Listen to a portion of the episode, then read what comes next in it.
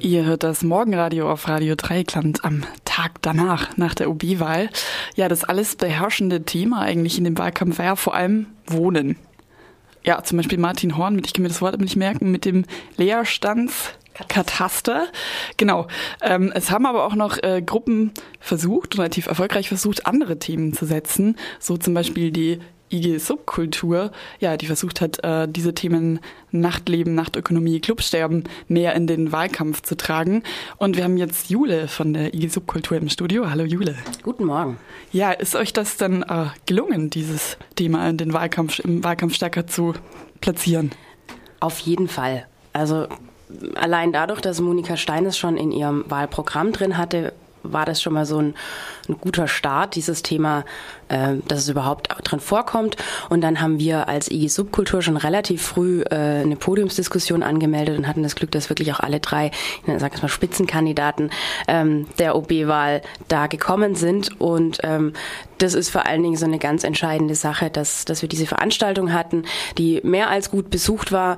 Und ich hatte so den Eindruck, da ist wirklich auch beim letzten irgendwie so ein Schalter umgelegt worden, was es eigentlich heißt, wer, wer die IG Subkultur ist, beziehungsweise um was es hier geht. Also sprich um kulturelle, soziokulturelle Arbeit, äh, die in Freiburg sehr viel ehrenamtlich betrieben wird und ähm, ein wichtiger Teil dieser Stadt ist. Bevor wir vielleicht zu den Inhalten kommen, wen hat denn das Thema interessiert? Also überwiegend natürlich schon eher jüngere Leute, ähm, nicht nur Studenten. Aber durch, also durchweg jetzt auch gerade bei der Veranstaltung sind äh, Leute jeglicher Altersklasse da, denn es betrifft einfach ähm, Kulturschaffende und äh, das ist jetzt nicht auf ein Alter beschränkt, wann ich eine Gitarre in die Hand nehme oder mich äh, für Kultur interessiere. Äh, wobei natürlich ganz klar der Schwerpunkt jüngere Leute ist.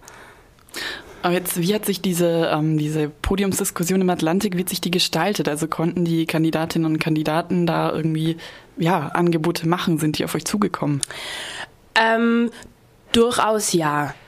Also es war schon, dass es, ähm, es gab, wir hatten drei Themenschwerpunkte, es gab zu jedem Themenschwerpunkt einen Szene-Experten, der einfach auch so mit ganz konkreten Themen kam. Es gab hinterher jeweils noch eine Fragerunde und da ging es teilweise schon sehr konkret äh, um Themen. Also da ging es zum Beispiel ganz konkret um das äh, Musikerhaus, das kommen soll, das zwar schon zur Hälfte irgendwie mehr oder weniger durch ist, wo es jetzt um eine Grundstückvergabe gibt, geht. Ähm, da geht es um ein, ein, Haus, in dem vor allen Dingen Proberäume sind und auch Veranstaltungen stattfinden können.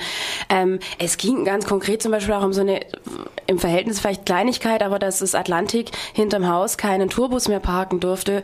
Ähm, da gibt's ganz konkret eine Verbesserung. Und was äh, aber natürlich noch viel äh, erstaunlicher und entscheidender fast ist wie die äh, OB-Wahl gestern ist die, die Bekanntgabe äh, am Wochenende, dass äh, Rubsamen, also der Leiter des Amt für öffentliche Ordnung, früher in Ruhestand gehen wird, weil das war auch ein großes Thema ähm, bei der IG Subkultur ähm, Podiumsdiskussion. Und ähm, genau, also das ist so ein großer Nebenschauplatz, sagen wir mal so. Jetzt ist der, na gut, der Wahlkampf geht jetzt schon noch weiter, zwei Wochen. Mhm.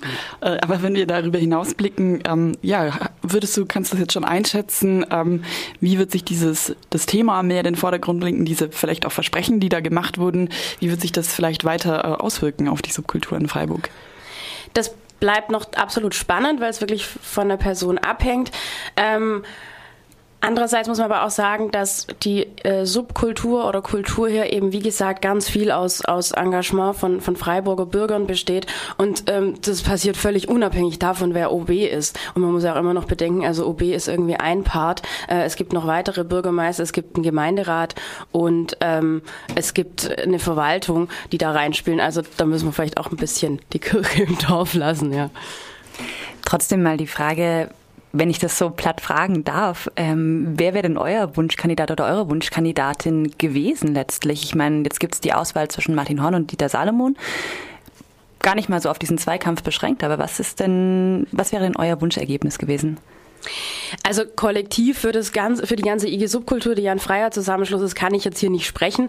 Äh, aber ganz klar haben wir eine Nähe zu Monika Stein. Allein dadurch, dass sie in der JPEG-Fraktion einfach zum Beispiel unser Anliegen vom Pop-Beauftragten im Gemeinderat wirklich mit durchgebracht hat und sie dieses Thema von Anfang an im Wahlkampf einfach in ihrem Programm hatte. Also das ist ganz klar, dass wir da äh, bei ihr äh, ne, ja einfach schon ganz viel von unseren Themen haben. Und natürlich ist das was, wo wir sagen, Mensch, das wäre natürlich super. Wir haben jemand äh, im Rathaus an der Spitze, der diese Themen einfach versteht und verstehen will auch.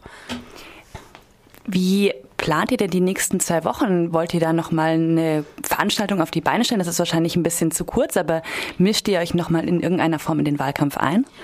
Ähm, aktuell ist es jetzt nicht geplant wie gesagt, unsere Arbeit hängt jetzt auch nicht zu sehr äh, allein von der OB-Wahl ab. Das ist natürlich eine tolle Plattform, die wir auch genutzt haben, muss man natürlich auch sehen. Es ist jetzt ein Jahr seit unserer Gründung und es war jetzt einfach, wir haben jetzt so ein paar Themen nach vorne gebracht. Da kam uns der Wahlkampf natürlich auch irgendwie äh, ganz passend. Aber es ist jetzt nicht so, dass wir die nächsten zwei Wochen Rambazamba machen werden ähm, und dann ist gut, sondern wie gesagt, unsere Arbeit ist eigentlich eher so eine langfristige Sache und von dem her ähm, wird in den nächsten zwei Wochen ist jetzt nichts Großes geplant. Jetzt ist ja ähm, aber vor dem zweiten Wahlgang nochmal zum Beispiel, kommt nochmal der 1. Mai und äh, der ist ja in Freiburg immer zumindest in bestimmten Teilen besetzt durch eine relativ ähm, repressive Stadtpolitik. Sprecht ihr das, sprecht ihr das untereinander nochmal durch, wie sich jetzt so zum Beispiel die OB-Wahl darauf ähm, auswirken könnte?